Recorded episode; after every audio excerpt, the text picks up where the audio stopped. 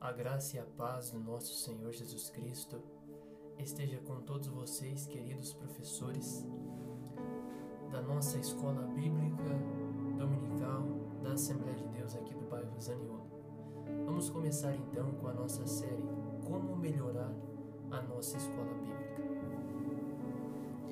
Vivemos em um tempo em que a área de ensino dentro da igreja tem sido muito valorizada mas para isso, as pessoas, os irmãos e irmãs que são chamados a trabalharem nessa área, são chamados, é claro, por Deus a trabalharem nessa área de ensino, precisam se preparar, precisam estar pronto para manusear a espada do Espírito, que é a palavra de Deus. E nessa série Como Melhorar a nossa escola bíblica dominical, nós vamos abordar alguns assuntos envolvendo a nossa a estrutura da nossa escola bíblica dominical. Para isso, eu quero começar com um texto bem conhecido de vocês, queridos professores da escola bíblica dominical. Em 1 Pedro, no capítulo de número. Perdão, em 2 Pedro, no capítulo de número 3, no versículo de número 18, diz assim: Antes crescei na graça e conhecimento de nosso Senhor e Salvador Jesus Cristo. A Ele seja a glória, assim agora como no dia da eternidade. Amém. Temos aqui o equilíbrio, graça e conhecimento. Precisamos crescer nessas duas coisas, por assim dizer. Graça na nossa devoção a Deus, no nosso exercício de piedade, na busca pela Sua presença, mas também no conhecimento. E a escola bíblica dominical, ela tem por objetivo proporcionar isso à igreja. Fazer com que a igreja cresça não só na graça, mas também no conhecimento do nosso Senhor e Salvador Jesus Cristo. Então esse esse áudio é o áudio de introdução da nossa série Como melhorar a nossa escola bíblica dominical. Para isso nós vamos abordar um assunto de primeira mão muito importante para você, professor da escola bíblica. Vamos abordar sobre aconselhamentos. O professor, ele também é aquele que dará conselhos. Ele também é aquele que será buscado por algumas pessoas para certos conselhos. Então, por assim dizer, aconselhar é guiar uma pessoa em meio aos seus problemas para que obtenha um melhor entendimento do seu potencial. Aqui estamos falando a respeito de ajudar pessoas comum, comuns com problemas comuns. A intenção não é o aconselhamento psicológico nem terapêutico. Há vários tipos de recomendação a especialistas em aconselhamento. A autorrecomendação é quando a própria pessoa procura o serviço de um conselheiro. A recomendação do professor é quando, as quando a pessoa enviada ao conselheiro por alguma outra pessoa na igreja, como o professor da escola dominical, ou um terceiro tipo de recomendação é quando o conselheiro vê a pessoa em dificuldades e a chama para o aconselhamento. Então, aconselhar é isso é guiar uma pessoa em meio aos seus problemas, é dar um norte para ela, é dar um, é dar um, um caminho, um trajeto, é ajudá-la a tomar alguma decisão que talvez ela esteja confusa. Então você, professor da escola bíblica dominical, tanto da classe adulta quanto da classe infantil, você tem é, esse fundamento também de ser um conselheiro.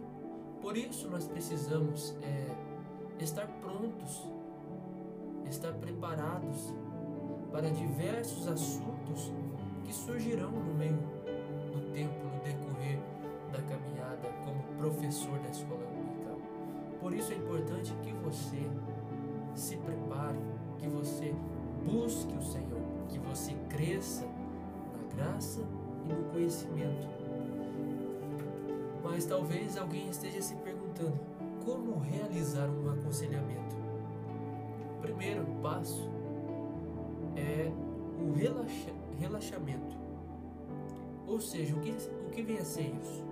A pessoa deve ficar à vontade para que possa haver uma conversa saudável. Então, quando a pessoa procurar você para um aconselhamento, você precisa trazer esse clima, esse estado para ela, um estado de relaxamento para que ela fique tranquila e possa ficar confiante em o que? Em expor a sua situação, expor a sua dificuldade. Então, os primeiros minutos da situação de aconselhamento são muito importantes. Há diversos fundamentos para o bom aconselhamento que devem ser seguidos. E para isso, você precisa aí, se você tiver em mãos um lápis, uma caneta e um caderno, anote isso. O primeiro é, fundamento, por assim dizer, para um bom aconselhamento é esse.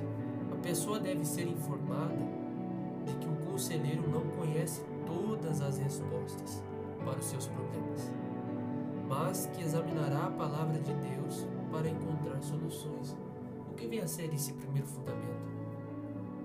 Você vai passar para a pessoa o seguinte: ela precisa ser informada que você não tem todas as respostas para as perguntas e questionamentos que ela for fazer, para que ela não venha gerar uma expectativa em você que não existe. Essa expectativa que ela tem que gerar, ela tem que gerar na palavra de Deus. Por isso você tem que deixar claro para ela que você não tem todas as respostas, mas que você buscará a Deus através da oração e da palavra dele para encaminhar essa pessoa a uma decisão correta, a uma decisão pela qual agrade a Deus no que ela está buscando você para esse aconselhamento. Então, o primeiro fundamento é esse.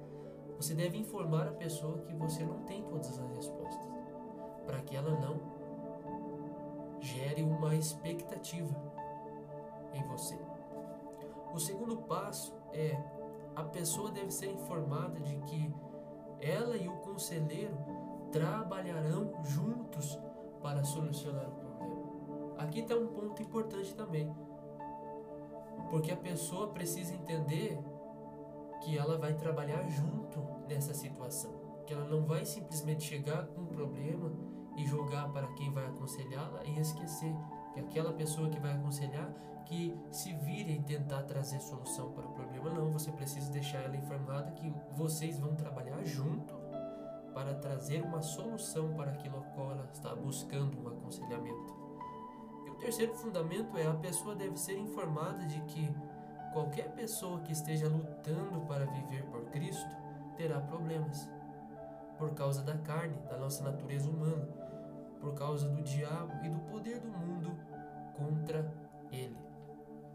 Então, querido professor, querida professora, você precisa informar também aquele que buscar o seu aconselhamento que qualquer pessoa que quer viver para Cristo não encontrará facilidade em tudo. Encontrará problemas, encontrará dificuldades, encontrará situações diversas que muitas vezes vão aborrecê-lo, muitas vezes vão deixá-lo sem resposta. Então está aí três fundamentos importantes para o aconselhamento, para um bom aconselhamento. Esses fundamentos precisam ser realizado nesse período de aconselhamento. O primeiro é você fazer com que a pessoa não gere expectativa em você, mas na palavra de Deus. O segundo é que você exponha para a pessoa que ela vai trabalhar junto com você, que você não vai ser o responsável sozinho de trazer uma solução, mas sim que ela também vai trazer junto. E o terceiro é que você deve informar a realidade do Evangelho. Todos aqueles que querem seguir a Cristo, eles vão passar por alguns problemas. Que Deus abençoe vocês e até o próximo áudio, em nome de Jesus.